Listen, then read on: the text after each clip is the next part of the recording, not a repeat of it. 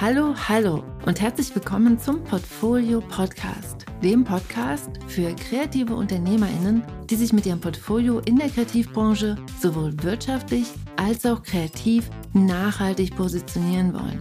Bist du das? Dann bist du hier genau richtig. Mein Name ist Franziska Walter und jetzt geht's los mit einem Kopfsprung in die nächste Folge. Let's go!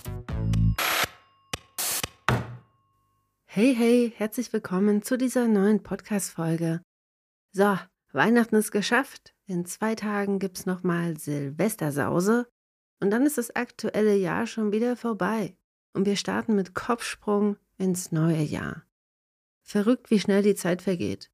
Damit du im nächsten Jahr deinen Zielen und Wünschen einen großen Schritt näher kommst, lade ich dich heute ein, dein neues Jahr zu planen.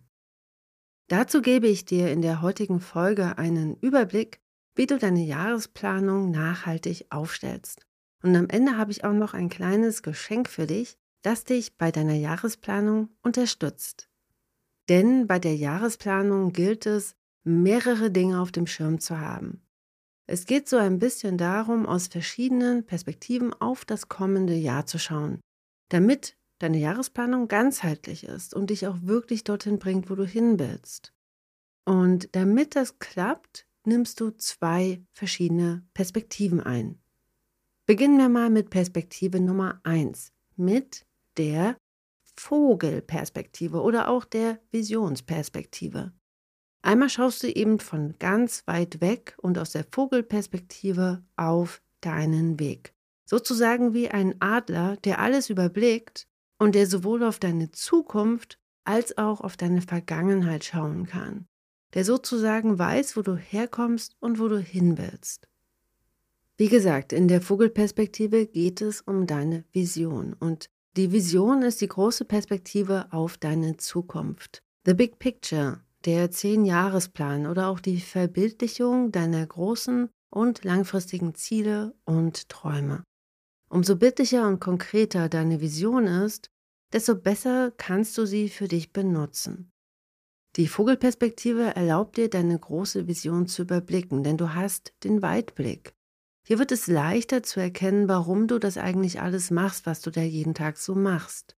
Denn das, was dich täglich motiviert, wieder an den Schreibtisch zu gehen, das sind üblicherweise deine großen Ziele und Visionen. Und das gilt übrigens auch, wenn du deine Vision nicht gut benennen und auch nicht gut visualisieren kannst. In diesem Fall sitzt einfach dein Unterbewusstsein am Steuer und entscheidet, wo die Reise hingeht. Und du sitzt hinten im Bus.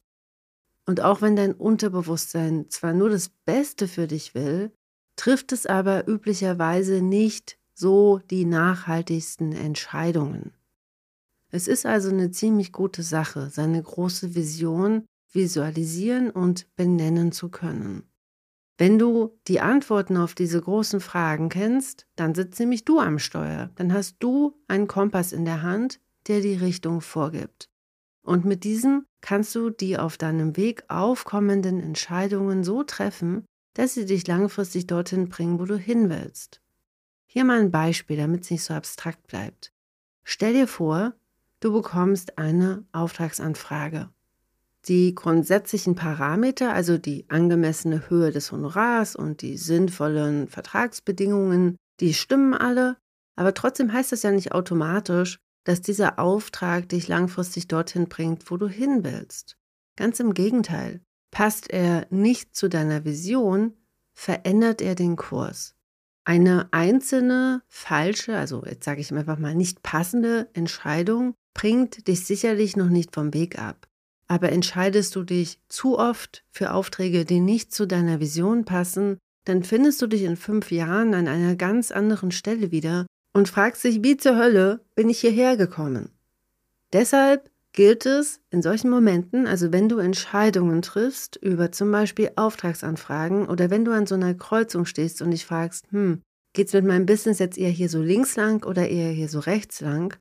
In solchen Momenten ist es total sinnvoll, deine metaphorischen Flügel aufzuspannen und ganz hoch zu fliegen. Denn aus der Vogelperspektive erkennst du, dass all diese kleinen Schritte, die du gehst, einzelne Puzzlestücke sind von etwas ganz Großem. Und in der Vogelperspektive blickst du auf deine Vision, auf deine Wünsche und auf deine Ziele und verortest sie auf dieser Landkarte. Und auf diese Art und Weise kannst du einfach bessere Entscheidungen für dich treffen. Aber Fliegen ist gar nicht so einfach. Man könnte jetzt denken, dass Wünsche aussprechen und Träume formulieren das einfachste der Welt ist. Ist es aber nicht. Denn traust du dich, deine Wünsche auszusprechen, dann musst du auch aushalten können, dass sie vielleicht nicht sofort wahr werden.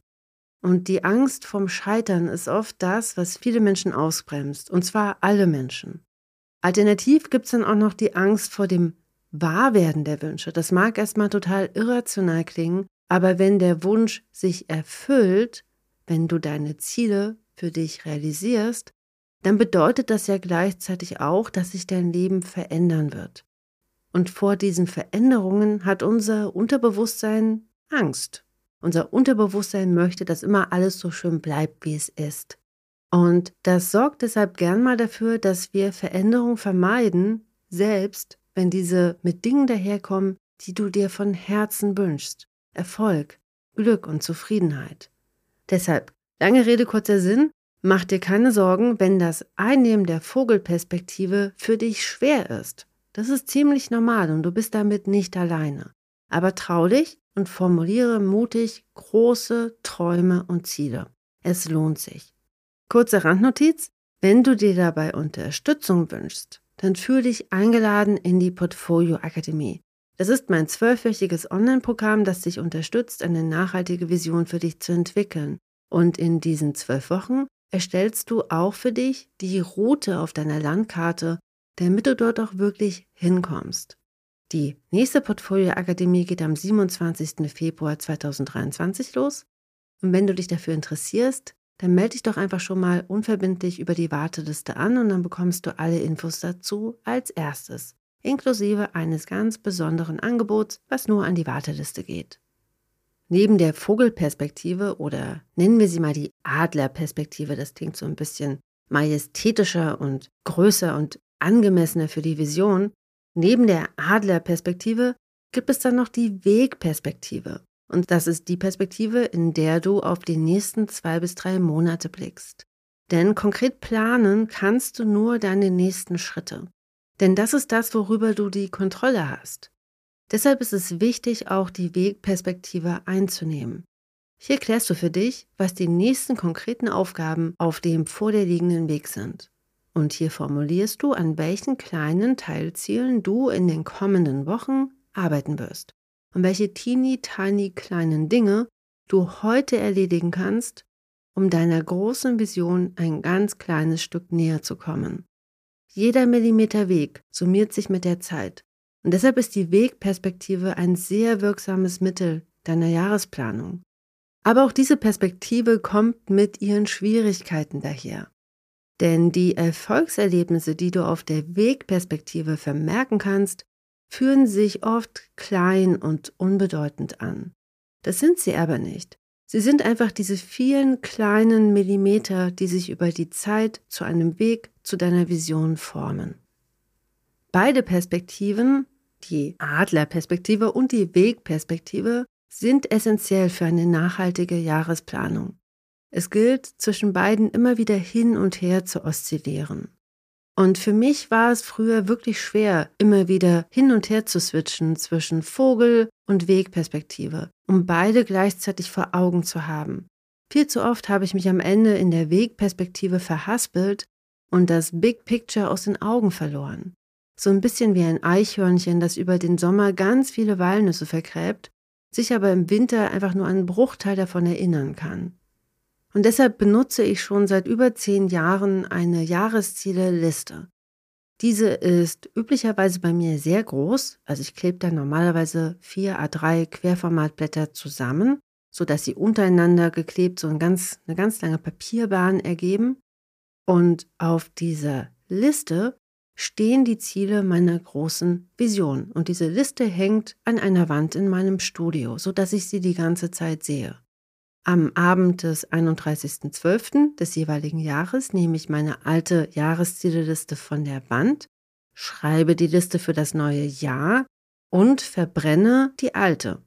Wenn das nicht geht aus Sicherheitsgründen, dann schreddere ich sie, was auch sehr befriedigend ist.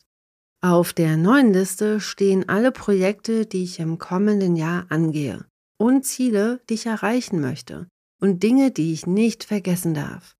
Auch einige nicht messbare Ziele stehen hier drauf, um mich zu erinnern, was mir wichtig ist. Zum Beispiel mehr Humor, mehr Känguru oder die Wunder der Welt sehen oder viel Lachen und der Freude folgen.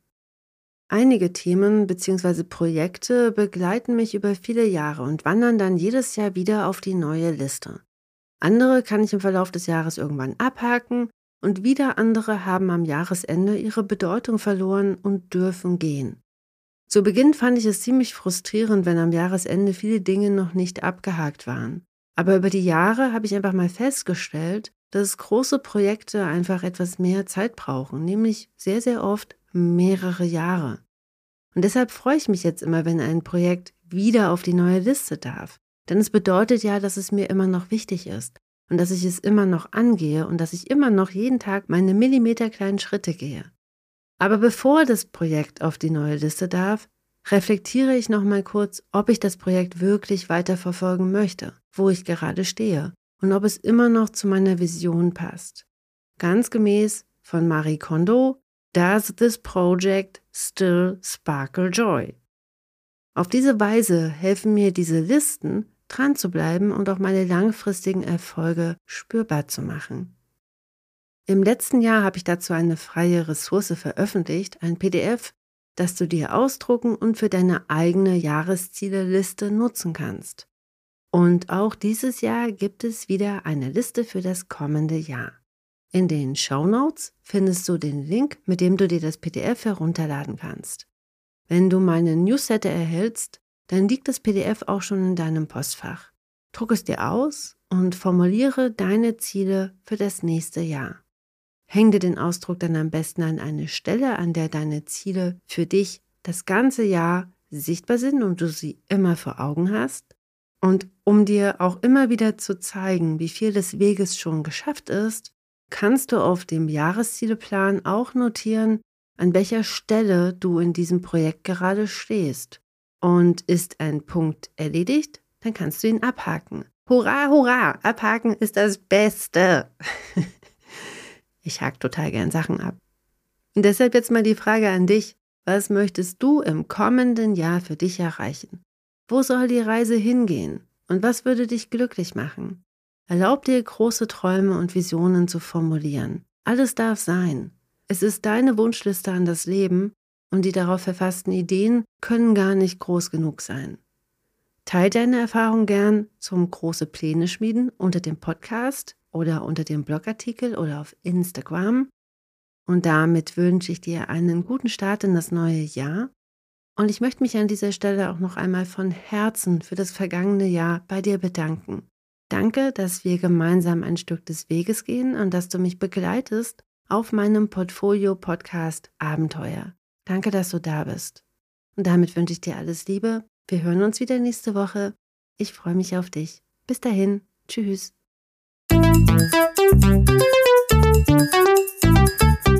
Ach und wenn dich diese Podcast-Folge unterstützt hat und du mir Danke sagen möchtest, dann kannst du das ganz leicht tun, indem du den Podcast mit Freunden und Freundinnen und Freundinnen teilst oder eine Bewertung auf Apple Podcast hinterlässt oder einfach nur fünf Sterne verteilst. Das hilft dem Podcast sehr, mehr Leute zu erreichen, weil der Algorithmus sieht, dass der Podcast Relevanz hat. Was du auch tun kannst, ist einfach meine Bücher zu kaufen. Damit unterstützt du mich und meine Arbeit und ich danke dir ganz, ganz herzlich dafür. Und auch ein ganz, ganz großes Dankeschön an all die, die das schon gemacht haben. Ihr seid wirklich toll. Bis dahin, tschüss.